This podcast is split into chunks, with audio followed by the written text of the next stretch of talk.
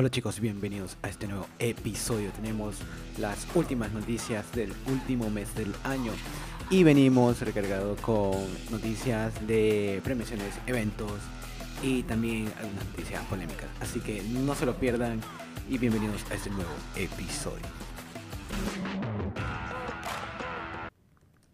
¿Cómo están chicos? Bienvenidos nuevamente a episodio número 27. Sí, estamos número 27. Es el primer episodio del último mes del año, así que va a ser un mes bastante corto, apresurado. Y yo aquí nuevamente otra vez tengo un problema eh, respiratorio, esta vez eh, también tengo un problema de la garganta, así que me van a disculpar si me escuchan un poco afónico. He tomado medicinas, pero ya es cuestión mía. Siempre me enfermo de la garganta los últimos meses del año. Es ya una costumbre, es una tradición navideña, podría decirse así. Pero bueno, voy a tratar de hacer mi mayor esfuerzo. Como primera noticia tenemos a Elon Musk como protagonista. Y es que el magnate ha hecho bastante polémica y controversia con sus tweets. Y ahora último ha, ha retuiteado uno de Escúchenlo para que entiendan. Apple ha mayormente dejado de hacer publicidad en Twitter. ¿Odia la libertad de expresión en Estados Unidos? Preguntó el magnate millonario. Y después puso, ¿qué está pasando Tim Cook? Eh, exclamó últimamente el CEO. Y este es otro. Apple amenaza la disponibilidad de Twitter en la App Store o pone exigencias sobre moderación de contenidos. Esto fue la respuesta de uno de los usuarios a uno de los últimos tweets de Elon Musk como un interrogante a lo que había comentado anteriormente. Y sí, le respondió Elon Musk. Pues eh, esto ha creado una gran preocupación dentro de los administradores de la red social y es que el 90% de la facturación de Twitter depende de la publicidad. Y no solo esto, sino que en los últimos meses, uno de las compañías más gigantes como eh, General Motors y Pfizer ha dejado de publicar o ha suspendido la publicación de anuncios en la red social. Y esto tiene muy preocupada a la gente de Twitter. Vamos a ver qué sucede. Y bueno, esto no se ha quedado así. Y es que esta, esta última semana ha habido una reunión entre Tim Cook, el CEO actual de Apple, y el CEO actual de Twitter, algunos, para resolver sus diferencias. Y parece que todo fue un malentendido y es que Tim Cook ha respondido que nunca ha sido intención de Apple con eh, sacar de la tienda de aplicaciones a Twitter. Más bien esto este, depende de otras cuestiones. Eh, la, parece que la reunión no ha sido centrada en este tema. A todos los usuarios de Twitter ya se sienten un poco más aliviados por esta parte. Y recordemos que todo esto fue provocado el 19 de noviembre cuando Moss escribió en sus redes sociales que las tarifas de la tienda o de la App Store son demasiado altas debido al duopolio de iOS y Android. Y es que recordemos que el 30% de todas las aplicaciones de la App Store van directamente para Apple.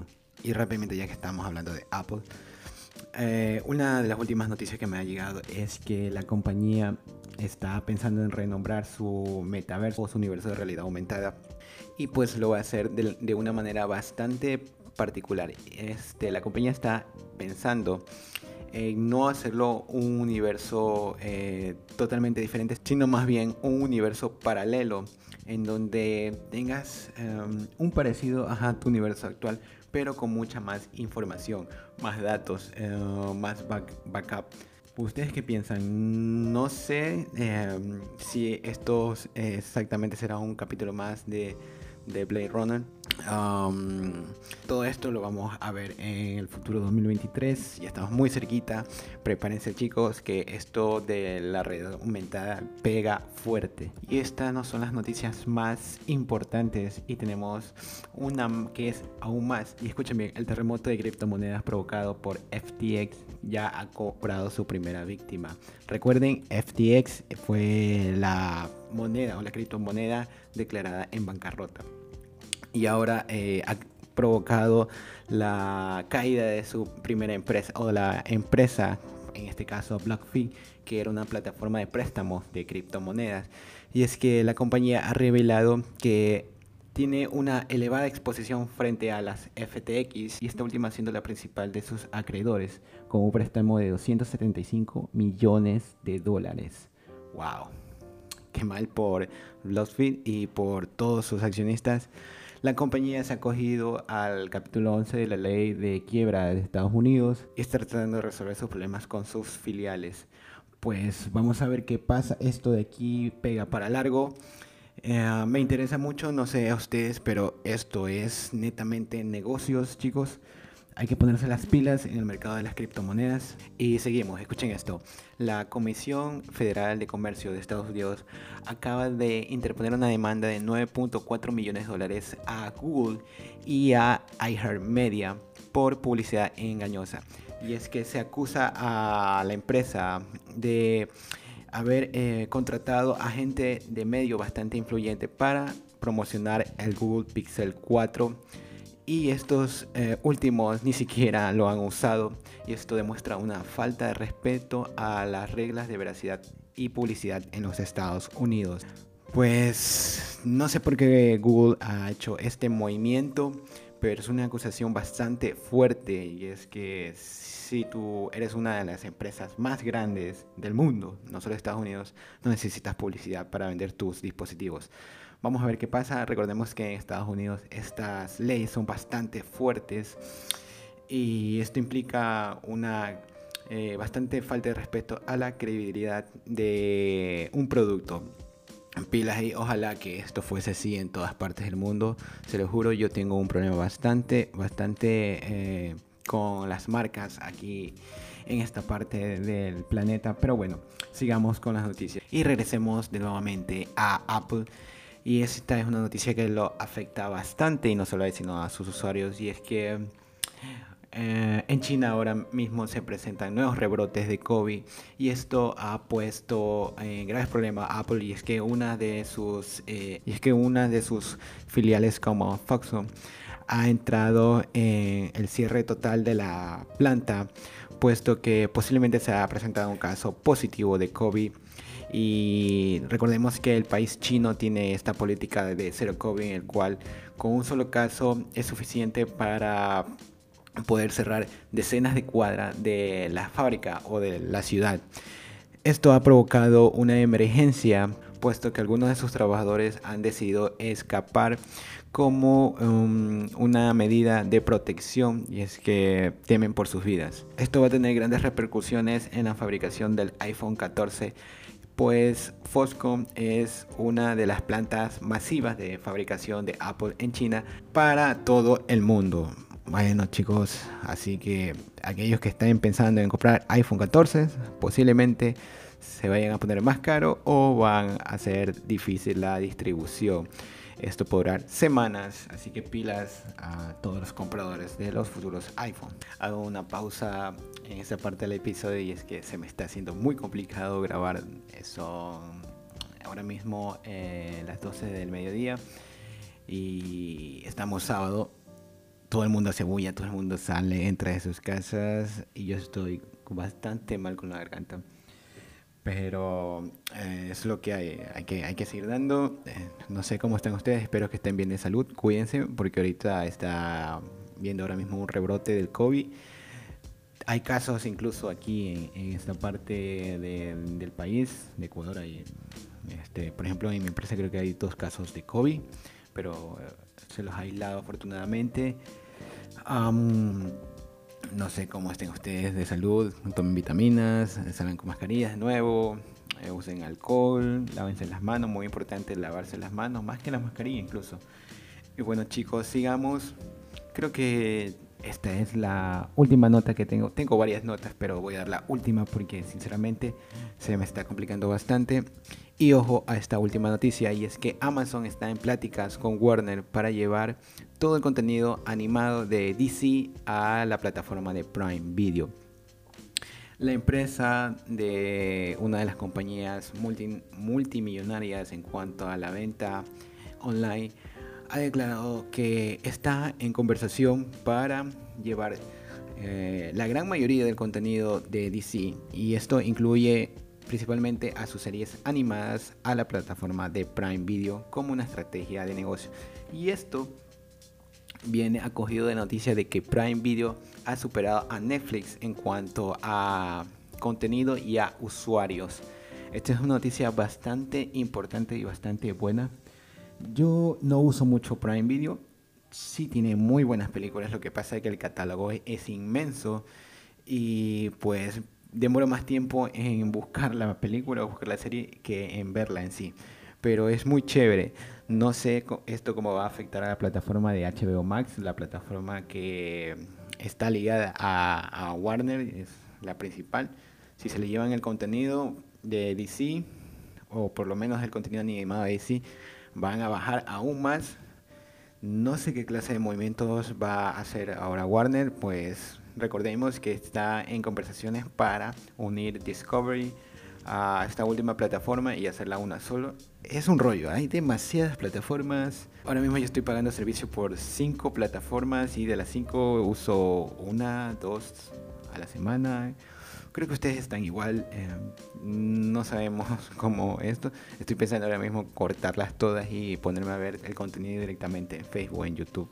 Es un lío y la inflación ha provocado que suban un dólar a todas estas, ya no cuestan lo mismo que antes. Y con esta nota terminamos eh, las noticias tecnológicas del podcast. Vamos a entrar a los estrenos del fin de semana. Y comenzando con los estrenos del fin de semana, vámonos como primera plataforma con Netflix. Y es que ha llegado a la plataforma uno de los animes más destacados, como el caso de Parasite Maximum, una serie animada del 2014 basada en el popular manga de Hitoshi Iwaki que dirige eh, Kenochi Shimizu. Este thriller psicológico comienza con la llegada de uno de, de, unos seres alienígenas conocidos como parásitos que deben invadir y tomar el control de un anfitrión humano para sobrevivir. Tenemos como segundo estreno eh, dentro de las novedades de Netflix la nueva tanda de episodios de JoJo Bizarre Adventure The Stone Ocean o La Piedra del Océano, una serie basada en el manga de Hirokoiko Araki que cuenta con la dirección de Toshiyuki Kato. Un lío estos nombres, por Dios. el protagonismo de la serie recae en esta ocasión en Yoljin Kouho, la hija de Hotaru Kujo, como eh, su padre en su día.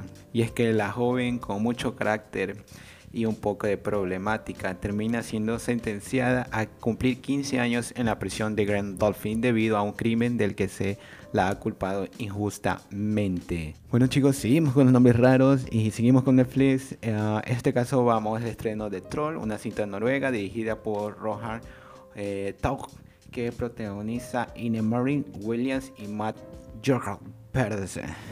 que vaya, Dios mío, me va a matar con los nombres. La trama de la película se ubica en las localidades de Noruega, donde eh, en lo profundo de la montaña de Drop, eh, algo gigantesco se despierta después de mil años de cautiverio debido a una explosión en las montañas.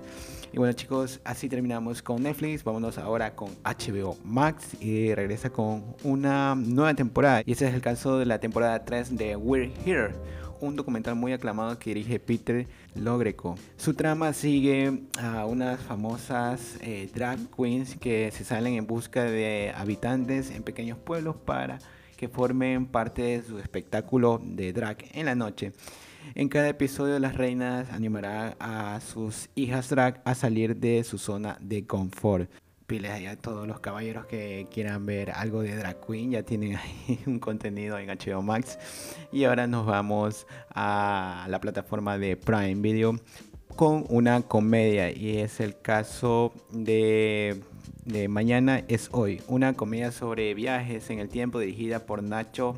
Belilla protagonizan entre otros Javier eh, Gutiérrez, Carmen Machi, Silvia April y Carla Díaz. La trama de la película sigue a Gaspar, una familia española de clase media que en el verano de 1991 comienza sus vacaciones en la playa. Bueno chicos, eh, vamos como última plataforma a un clásico de este caso de Disney Plus que llega como uno de sus estrenos más aclamados y es, eh, el caso de Willow, la nueva serie de televisión que sirve de secuela de los acontecimientos de la mítica película de aventura de los 80. De nuevo con Warwick Tafe encabezando el elenco, la trama de la serie eh, tiene lugar 20 años después de la caída de la reina de Bagmorda, donde el hechicero de Winlow lidera un grupo de inadaptados eh, peligrosos en una misión de rescate en lo desconocido. Y esto, eh, entre otros estrenos, hay muchos estrenos en, Disney Plus por, por temas de, de, Navidad, de fin de año. Yo les doy los más destacados, chicos. Pilas ahí. Ah, ya tienen que ver el fin de semana. Y bueno, chicos, con esto me despido del episodio.